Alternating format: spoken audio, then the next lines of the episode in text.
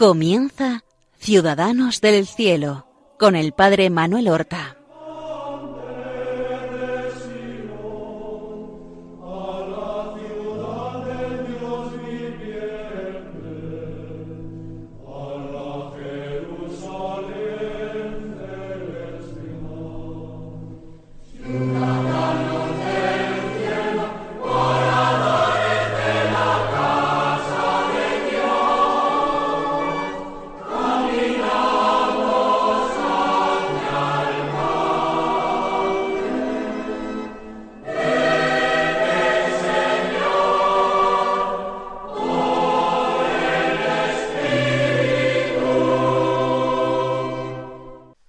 Buenos días, queridos amigos. Damos comienzo a una nueva emisión del programa Ciudadanos del Cielo, que nosotros consagramos a conocer las virtudes y la vida de nuestros hermanos los santos, los mejores hijos de la Iglesia, aquellos que nos recuerdan constantemente que el Evangelio no está solamente para ser escuchado, sino para ser vivido. Y nos recuerdan también a nosotros que aunque estemos en ocasiones tan obsesionados y preocupados por cuestiones mundanas, nuestra verdadera patria es el cielo, lo dice la palabra de Dios, y nosotros tenemos que creerlo, somos ciudadanos del cielo. Y hacia nuestra patria caminamos por las sendas de esta vida. Vamos a comenzar hoy una serie de programas sobre un santo muy particular. Ustedes dirán que esto lo digo yo con cierta frecuencia, pero es que es verdad, cierto que hemos hablado de santos que pasaron de este mundo a la patria celestial con distintas edades, siendo muy ancianos o siendo todavía niños.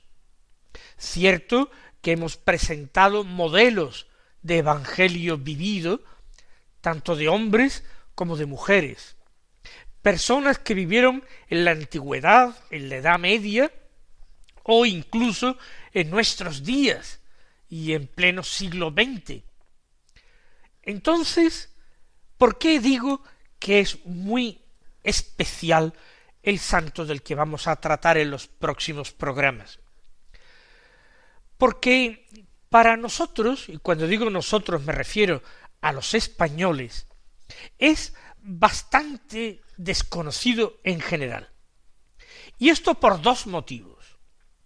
Porque su fiesta se celebra en un día en que nosotros celebramos la fiesta de otro santo español, San Fernando, Fernando III el Santo, rey de Castilla y de León, y también de Jaén, de Córdoba y de Sevilla, ciudades que conquistó, y de Murcia, un rey ejemplar, padre de familia, cristiano, primo, a su vez primo hermano del que sería otro rey santo, el rey de Francia, San Luis, rey de Francia. Pues bien, eh, la fiesta de este santo rey, Fernando III el Santo, se celebra el 30 de mayo, y el santo, o mejor dicho, la santa de la que vamos a hablar, también celebra su fiesta el 30 de mayo. Esa condición hace que pase desapercibido. Pero si además decimos que este personaje es extraordinariamente popular en un país vecino, hasta el punto de que es patrona de Francia, eso no nos inclina a mirarla ya con simpatía, seamos francos. Pues bien, esta santa, ya lo habrán averiguado ustedes, es Santa Juana de arco. Si además nosotros en la iconografía que tenemos de ella normalmente la vemos representada con una armadura y con la espada desenvainada en la mano, en la mano diestra sujetando en la mano izquierda un estandarte, ese aspecto tan rotundamente guerrero, militar, pues a muchos no les atrae. Si además sabemos que comandó ejércitos, que fue a la batalla, que tomó ciudades, en definitiva, fue curiosamente en plena Edad Media una mujer guerrera, eh, nos hace decir, pero bueno, ¿qué clase de guerras?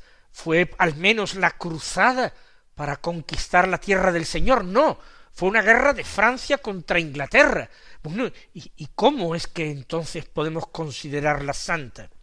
Pues a ella como a todos, porque supo escuchar la palabra de Dios y supo cumplirla a pesar de que requiriera de ella esfuerzo y sacrificio. Esto es lo fundamental.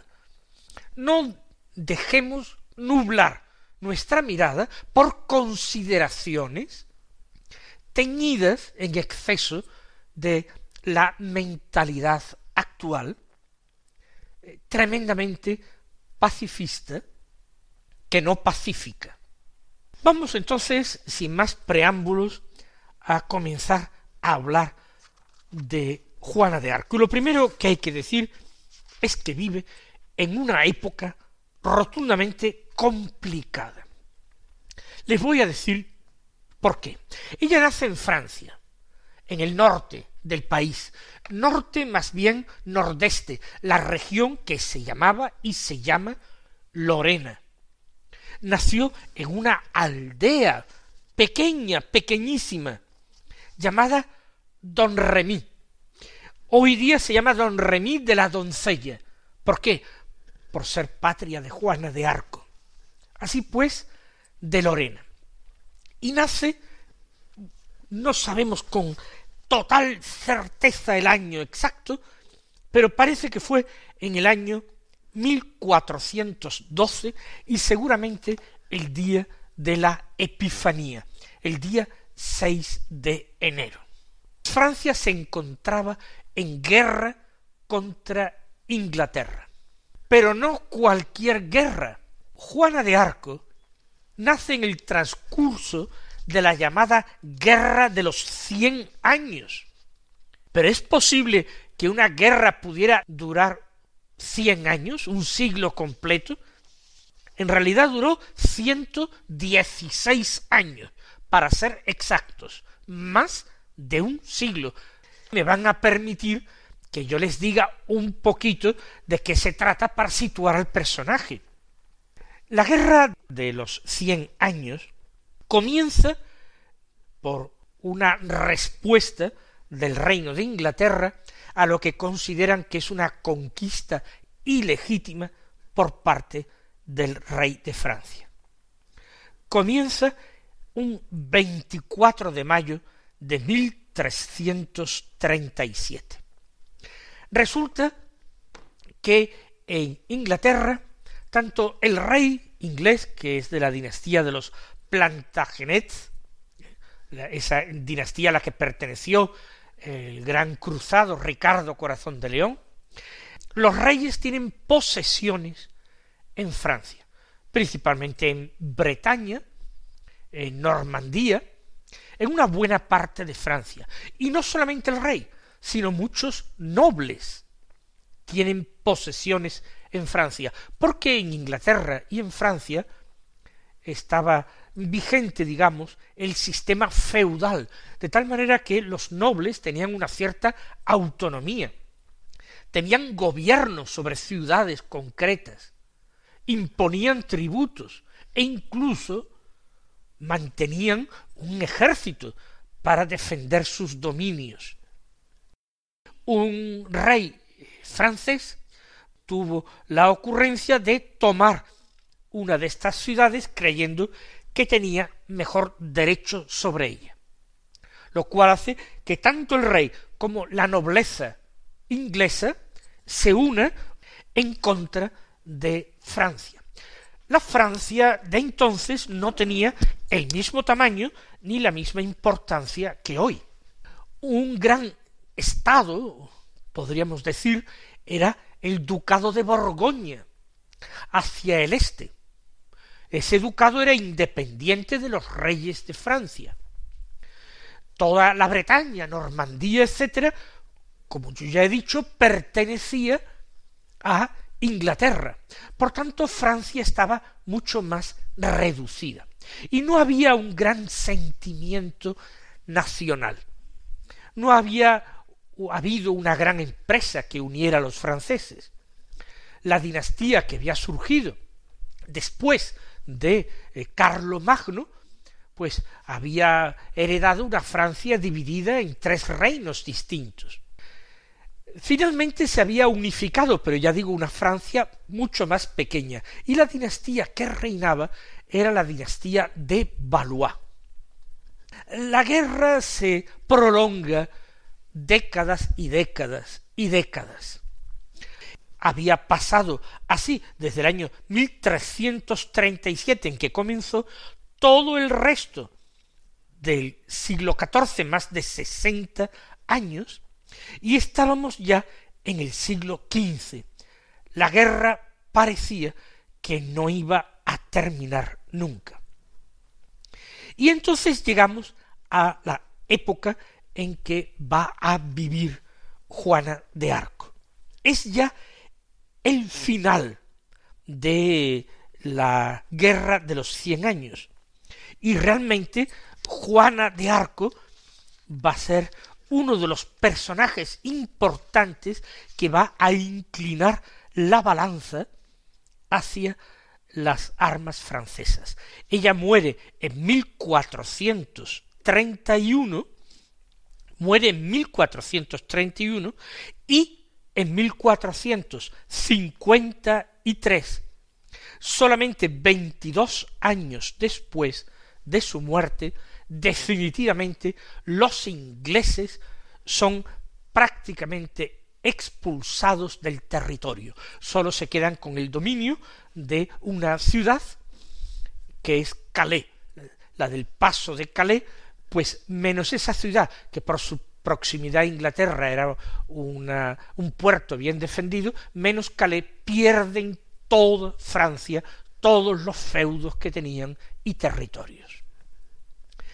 La época en que digo vive Juana, ha llegado el momento en que reina en Inglaterra Enrique VI y reina en Francia o lo que queda de Francia porque hasta París está en manos de los ingleses hace mucho tiempo y gran parte del territorio, en lo que le queda estaba reinando Carlos VI de Valois, pero ha muerto. El heredero del trono francés se llama el Delfín. Pues bien, el Delfín se llama Carlos VII y reina sin tener el título de rey porque al estar la ciudad de Reims bajo el dominio inglés y siendo la catedral de Reims el lugar donde eh, se solían coronar en la época los reyes franceses y se ungían con un óleo santo que allí se conservaba, pues no quería él coronarse como no fuera allí, porque lo contrario era reconocer que la ciudad estaba definitivamente perdida en manos de los ingleses. Reinaba, pero perdía eh, prestigio por su eh, falta de eh, título real, de haberse coronado. Cada vez más nobles feudales le habían abandonado a su suerte, y el duque de Borgoña se aliaba con los ingleses para sacar también tajada de la debilidad de Francia. La corte de nuestro Carlos VII la tenía en la pequeña ciudad de Chinon. Y allí es donde lo vamos a encontrar en la historia de Juana de Arco. Ya hemos dicho dónde nació esta mujer. En Don Remy, hoy día Don Remy de la doncella, en la Lorena francesa.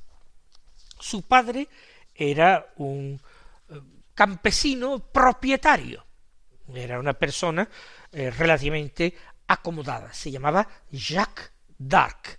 Jacques es Santiago en español, o Jaime, y Dark nosotros lo traducimos por de Arco, Santiago de Arco.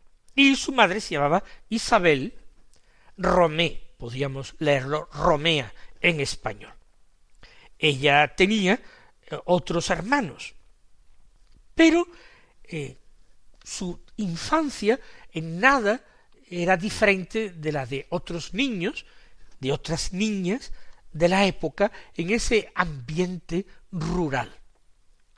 Un ambiente piadoso, pero donde no había cultura. De hecho, Juana de Arco no llegó a aprender nunca a leer ni escribir.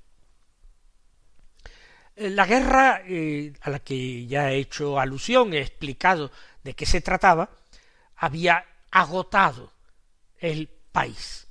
Era una guerra que se prolongaba ya por lo menos casi hacía setenta y cinco años de guerra. Y, como digo, la crisis económica de credibilidad era muy grande.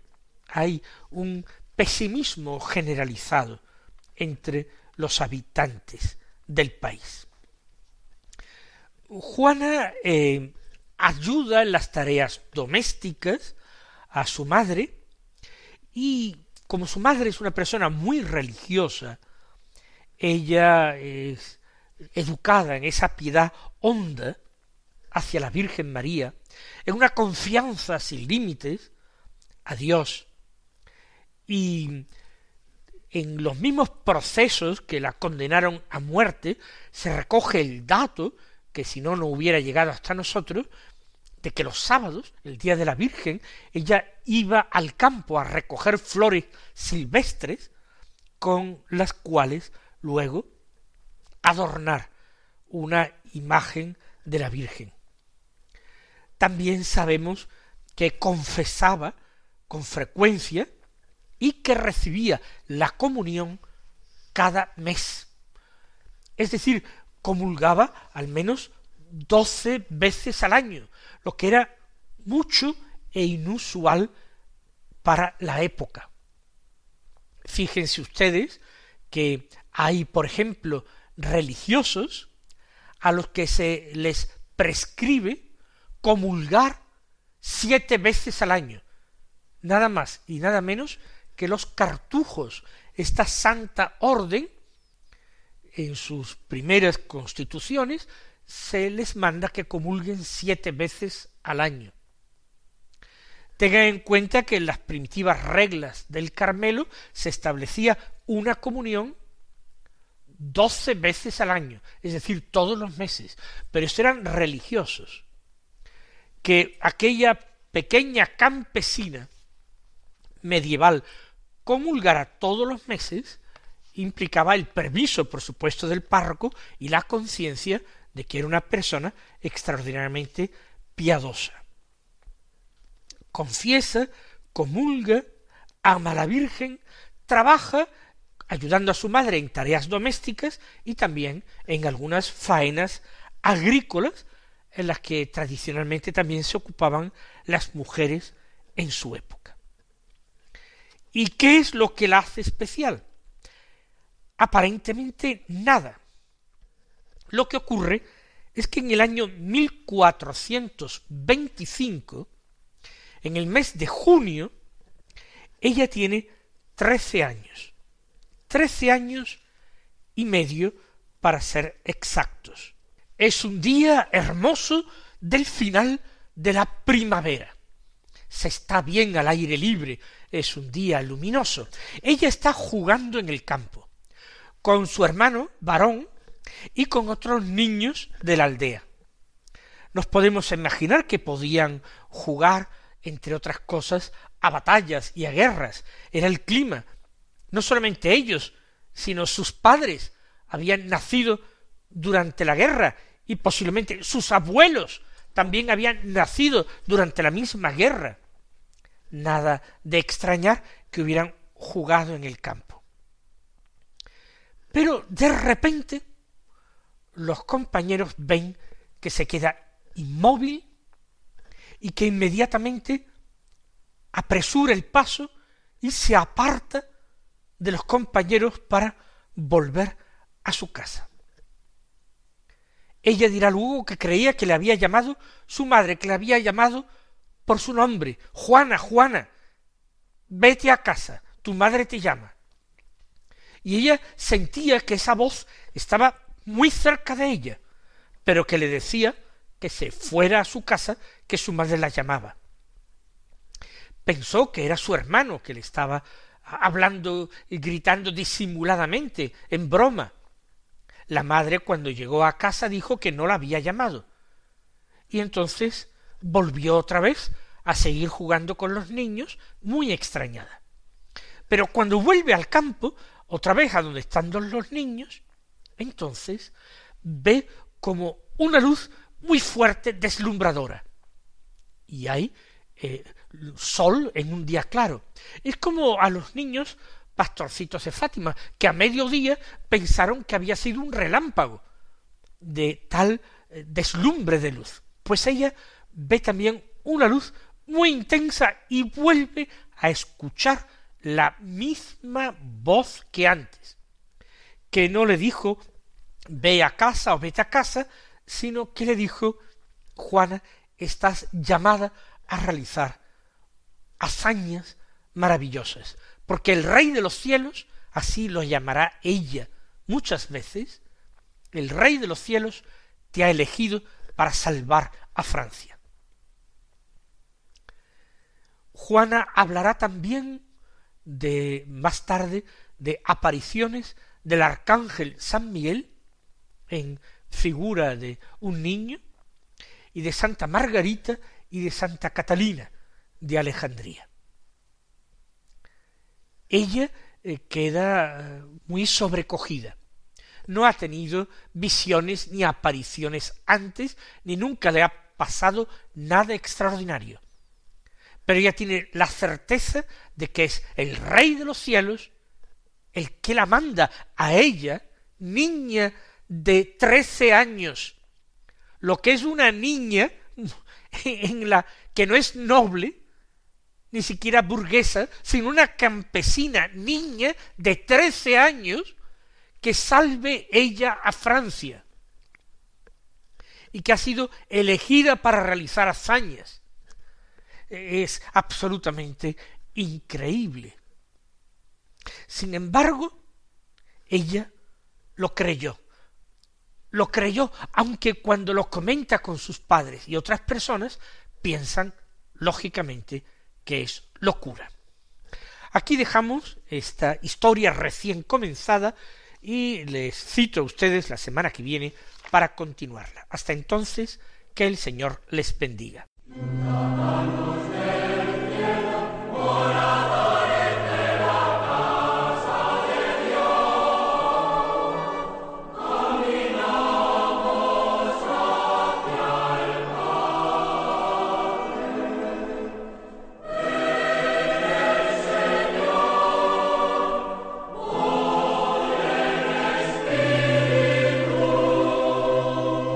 Han escuchado en Radio María Ciudadanos del Cielo con el Padre Manuel Horta.